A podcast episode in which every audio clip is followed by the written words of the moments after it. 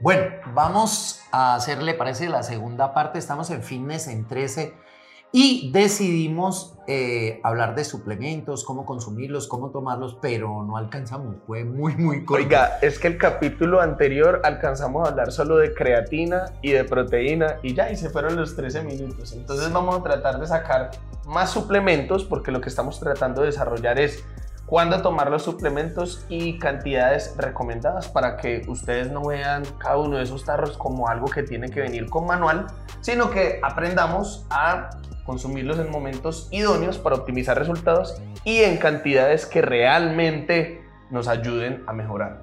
Perfecto. Vamos a hablar de uno que también tiene mucha evidencia y es la cafeína. ¿Vamos a empezar ya o qué? Sí.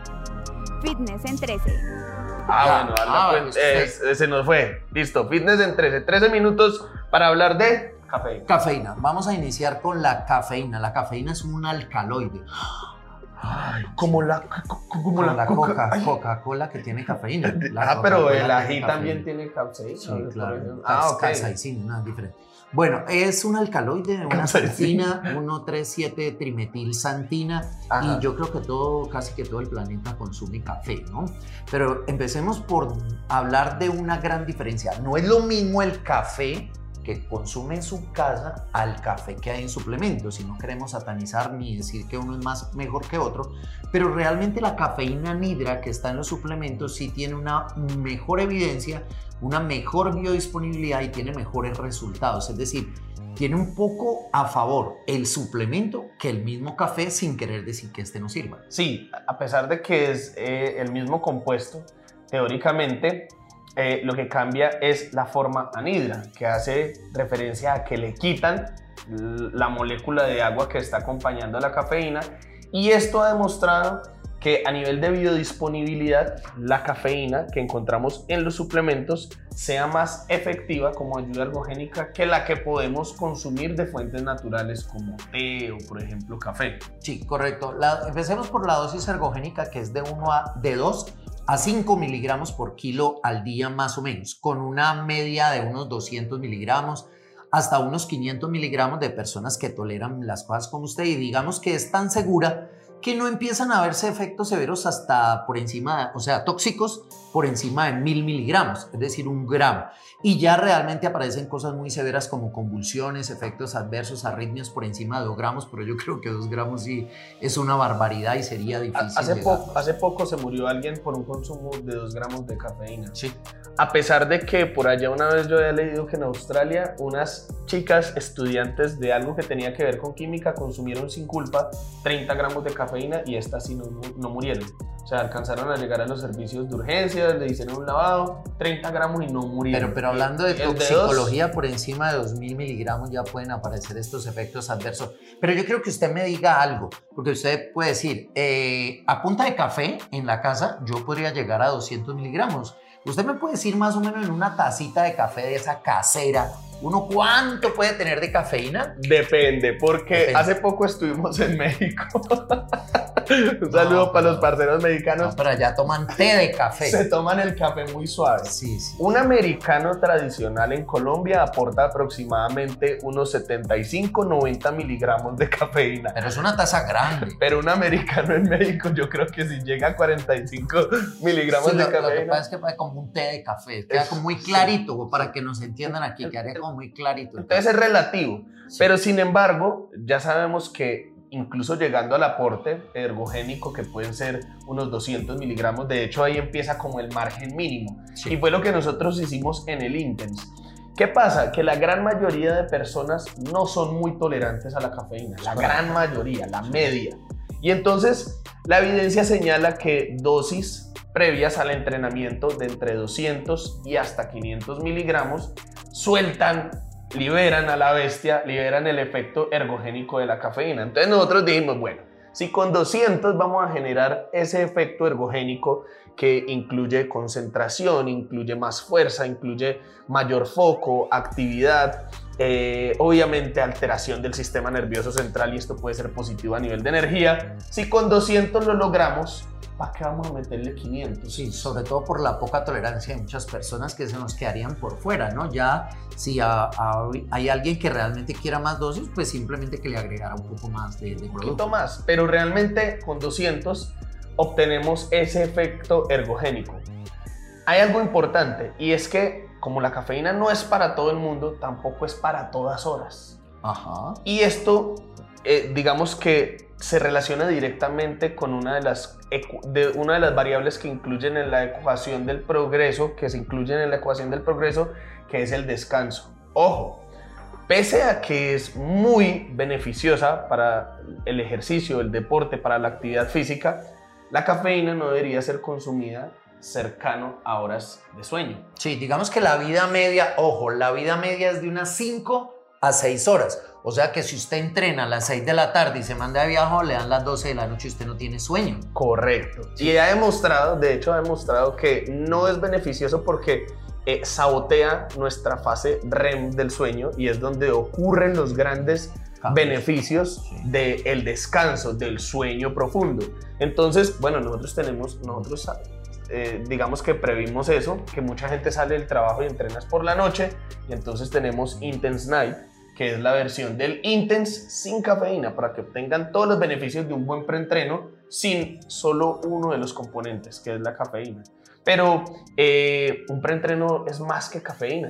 ¿Qué más tenemos en un preentreno que podemos traerlo a este? Ah, bueno, pero quiero dejar algo claro respecto a esto. Sí, muchas personas, nos incluimos, entrenamos en estado de ayuno por X o Y, no vamos a hablar, es otro tema. Sí. Entonces aparece esta pregunta. Eh, ¿Será que si tomo intense rompo el ayuno?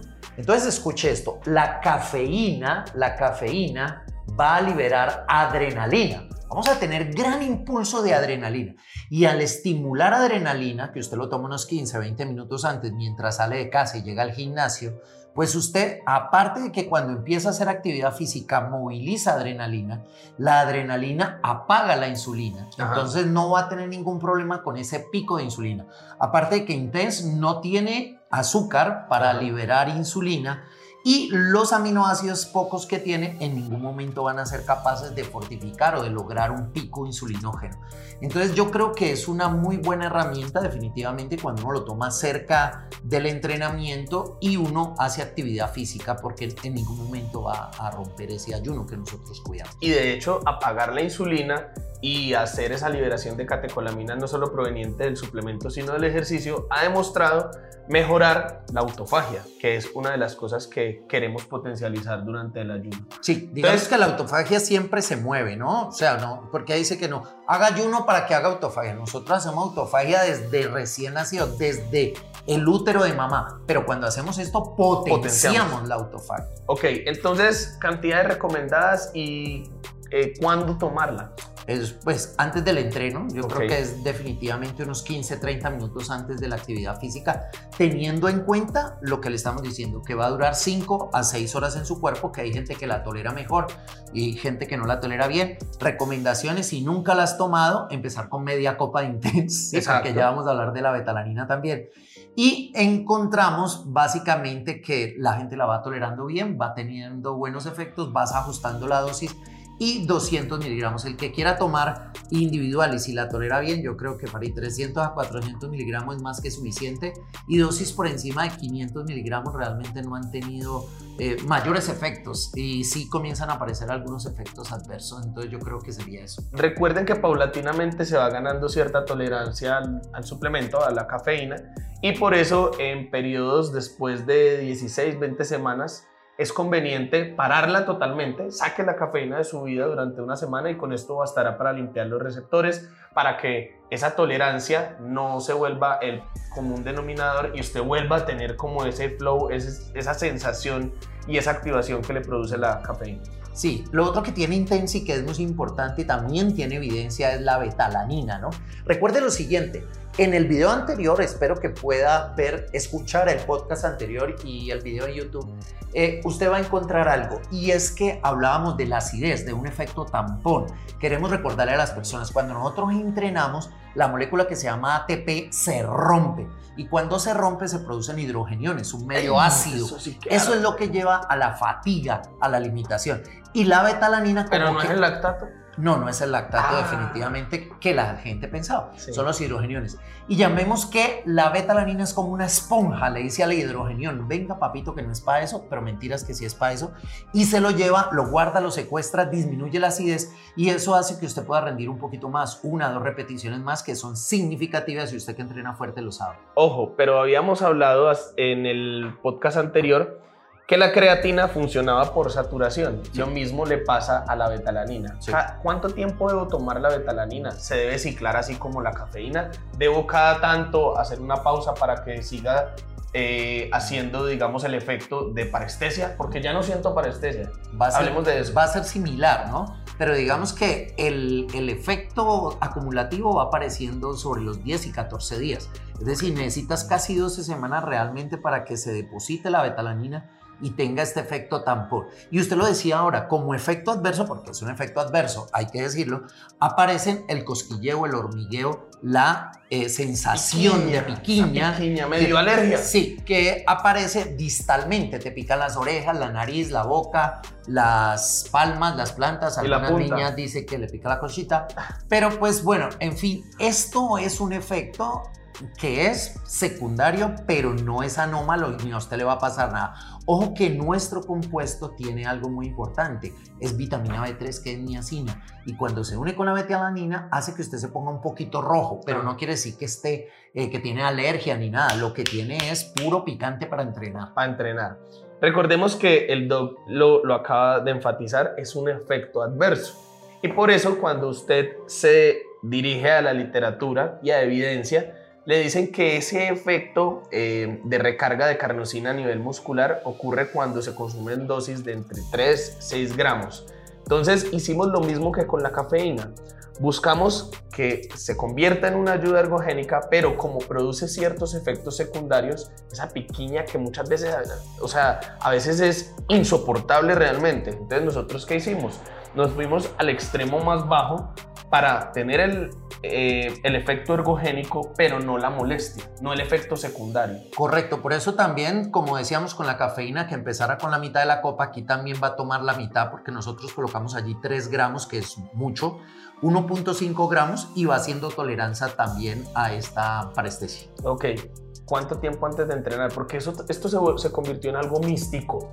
Parce, es que el entrenador me dijo que 15 minutos, pero otro me dijo que 45 minutos y que guardara un poquito y me lo tomara después de haber entrenado. Realmente así de técnico es, es tan eh, provechoso eh, irse a esa minucia. No, yo creo que no. Yo creo que tomarlo 15 a 30 minutos es más que suficiente. Pero yo diría que las personas que tienen poca tolerancia, Farid, sí sería buena idea tomar la mitad 15 a 30 minutos y la otra mitad tomarla intraentreno y si tiene aminoácidos, mezclarlo con los aminoácidos. Si es que está tomando aminoácidos, sería una muy buena estrategia y tendría como ese plus, llamémoslo así, como que va cargando la, la energía durante el entreno. Algunas personas que lo toleramos bien, podemos tomarlo Todo. antes y nos va súper bien. Maluco prepararlo en jugo de tomate de árbol. sí, definitivamente en agua. Parceros, ¿qué otros suplementos quieren que discutamos para el próximo capítulo de Fitness en 13? Los vemos acá en comentarios. Ya saben que esto fue Fitness en 13 porque aquí las tengo. ¿Para qué? No, para, No, no. para Ah, aprender, para perdón. aprender, para aprender. Síganos, síganos en todas nuestras redes sociales. Somos ProScience y nos encanta compartir la información que hemos aprendido a lo largo de todos estos años con cada uno de ustedes. Tenemos videos en YouTube, tenemos nuestra cuenta de Instagram, súper activos en TikTok y en Facebook y por supuesto por acá en Spotify. Todo bien. Fitness en 13.